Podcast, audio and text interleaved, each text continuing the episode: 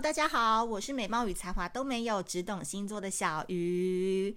哇，今天在录 podcast，今天呢，其实我觉得天气已经慢慢是转成秋天的气息了。今天虽然有太阳，但是已经没有像夏天这么的毒辣。所以呢，今天呢，保持一个美好的心情，在九月份呢，还是要跟大家工商时间一下哦，倒数最后十天喽。如果你这时候刚好听到我的 podcast 的话，代表我们就是有缘人。那有缘人的话呢，照道理说，是不是应该赶快上啧啧去抖那一下，赞助我们的爱无能负能量生活指引卡呢？说到昨天的九月二十号小鱼的微醺 party，其实我们是利用月亮星座来讲一个疗愈的一个过程，然后最后是用小富牌卡来帮你负负得正。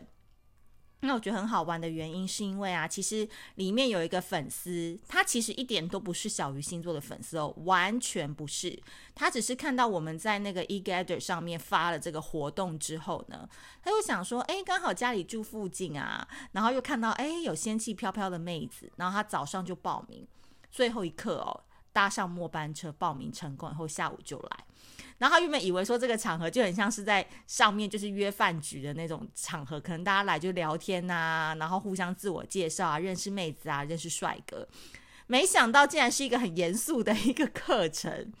然后这个男生呢，他就转头问了一下粉丝说：“哦，就小鱼星座的粉丝说，哎，你好，请问一下，这是一个什么样的场合啊？”结果你知道我们粉丝有多好笑吗？他就跟他说：“这是一个邪教组织。”然后另外一个小鱼的粉丝就说：“你出去，这一切你就会忘记了，这一切只是海市蜃楼。”那我就心想说：“我靠，你们也太幽默了吧！既然已经都已经默许小鱼星座是一个邪教组织。”那幸好那个来的那个男生他是一个双鱼男，就还蛮懂的，你知道，就是变化自己的心情，跟随着这个现场的氛围，然后来调整自己。因为我看他一开始入座的时候，他好像觉得有点严肃，都已经在画划那个下一场的那个 e-gala 要去哪里吃了这样子。那我觉得还蛮妙的，因为我就觉得说，哇，大家竟然会说你自己看的小鱼星座是邪教组织，诶，那你们是什么？你们都是小妖怪吗？就觉得昨天也是蛮好玩的，因为昨天就是有粉红酒啊，有 party，然后也有互相的交流。然后我觉得最棒的是，因为时间拉得比较宽松，所以我觉得没有那么的密集，所以大家可以一边享用马卡龙啊、甜点啊、鲜食啊，然后一边喝酒，然后一边交换 line，然后聊天。我觉得也是蛮好的，因为我一直跟大家讲说，其实星座它是一个。聊天的最低门槛嘛，那我觉得从星座出发，你可以了解到不同的人，其实也会决定说，哎，你要不要跟这个人继续聊下去？如果你发现说，哎，这个巨蟹座聊得很闷，就不想再聊了啊，跟射手座聊了聊得好开心哦，那就换个赖吧。所以就是这都是一个很好玩的一个前面的一个你知道测试的感觉。所以呢，我们十月十七号还有一场哦。如果说你是风象星座双子、天平、水瓶，或者是你正在为这些风象星座苦恼、暧昧不明的状态的人，或是你本身你老公、你先生、你男朋友、你女朋友就是风象星座，你想要更了解他们的话，欢迎十月十七号下午一点到五点的时间把它空下来，关注小鱼星座，我们会发布一个风象星座大乱斗的一个讲座。但一样会收门票费，好不好？要来就是要付钱的。但是我觉得那一天一定会非常吵，我觉得我都要戴耳塞了。好的，那今天呢，十二星座 A、B 面，我们还有两个星座还没有讲完哦。其中呢，我觉得今天呢状态非常的好，所以我打算呢，今天就来讲一个我最擅长的星座，就是水瓶座。其实这一篇是关于一个水瓶座新高度，比财经还要专业的文章。为什么他们的 A、B 面呢？我会觉得说我真的是看得非常透彻，因为我觉得充满独立人格的水瓶座啊，其实他们真的是非常非常难相处哦。有人说，其实对付水瓶很简单，你只要直话直说就好。但是我觉得他们最麻烦的是，他们很像一只猫，最讨厌的个性就是傲娇，就是你可以直说，你可以明说，他们会做。但他们自己本身不愿意明说，也不愿意真实的表达自己，所以有时候哈，你只能比他更不在意，或者是你就是要非常聪明。我觉得只有这两种人才能征服水瓶。所以我觉得这个难相处，他们有一一个点也是说，不不是在于你这个人怎么样，而是他们只追求对对自己有用的人事物。所以你本身很优秀没有用哦，你要对他有用，你才就优秀，你懂吧？这个概念，这怎么说呢？我慢慢说啊、水瓶座的卡带 A 面呢，我就叫他说戴着万人迷面具的交际花。水瓶座不得不说，在他们状况好、心情好的时候，绝对是十二星座当中最甜滋滋的星座，好暖、好贴心、好黏人、好可爱、好幽默、好风趣、好想打他，都是水瓶座。所以水瓶座只有在他愿意主动去展现自己的魅力的时候，你就会发现说，哇，这个人有灵气，很有趣，对你特别好，再差一步就可以结婚了，这种超强魅力。那其实水瓶座是一个天生哦自恋型人格特别强的人。我常常都说，水瓶座对你的好，你可以很谢谢他，但是请你千万不要放心上。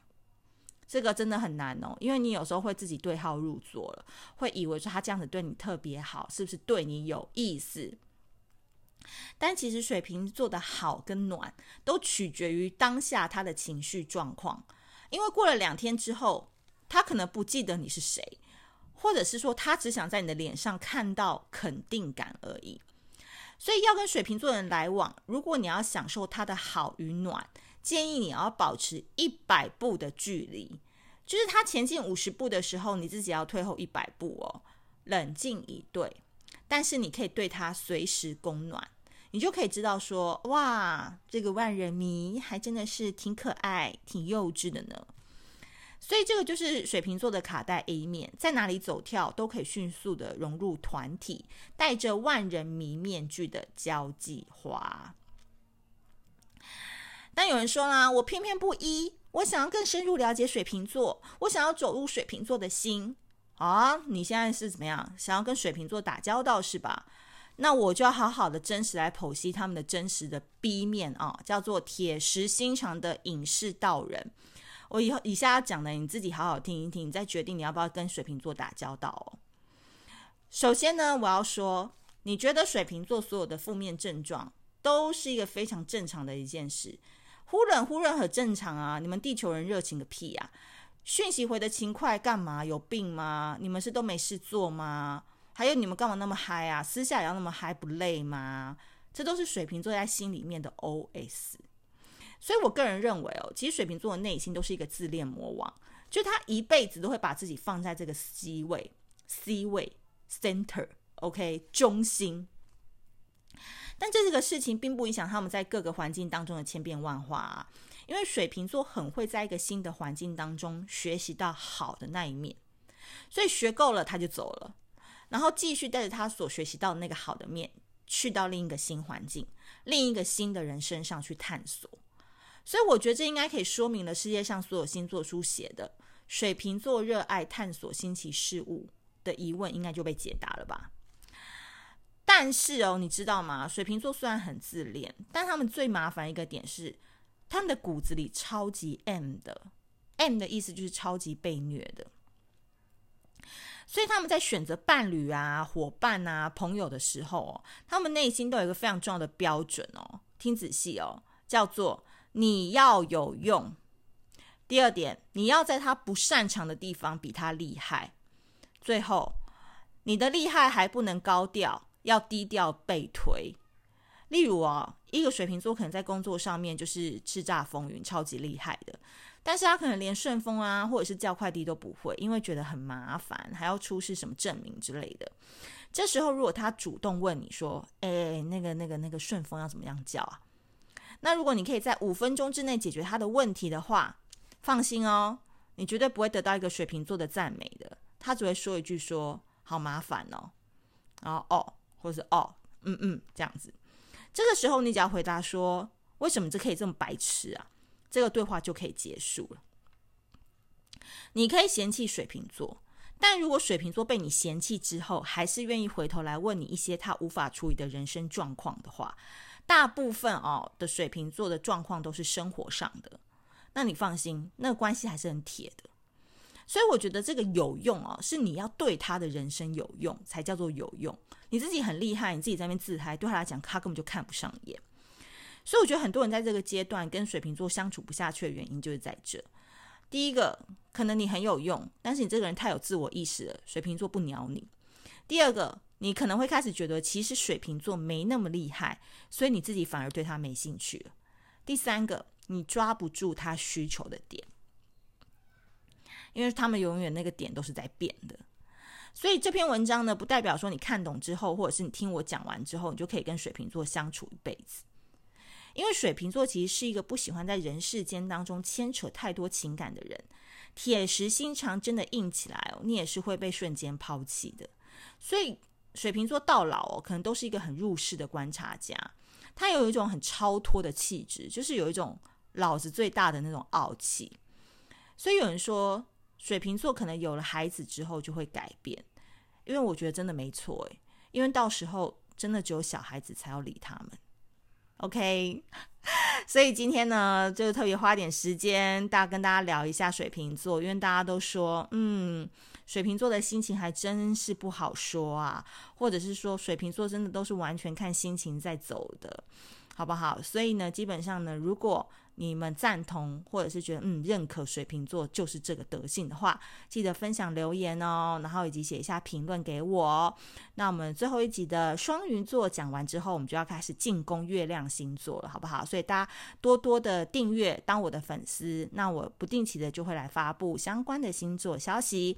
那如果你是从 Pocket 上面认识我的话，记得到粉丝专业小鱼星座来关注、按赞一下喽。OK，那我们下次见，拜拜。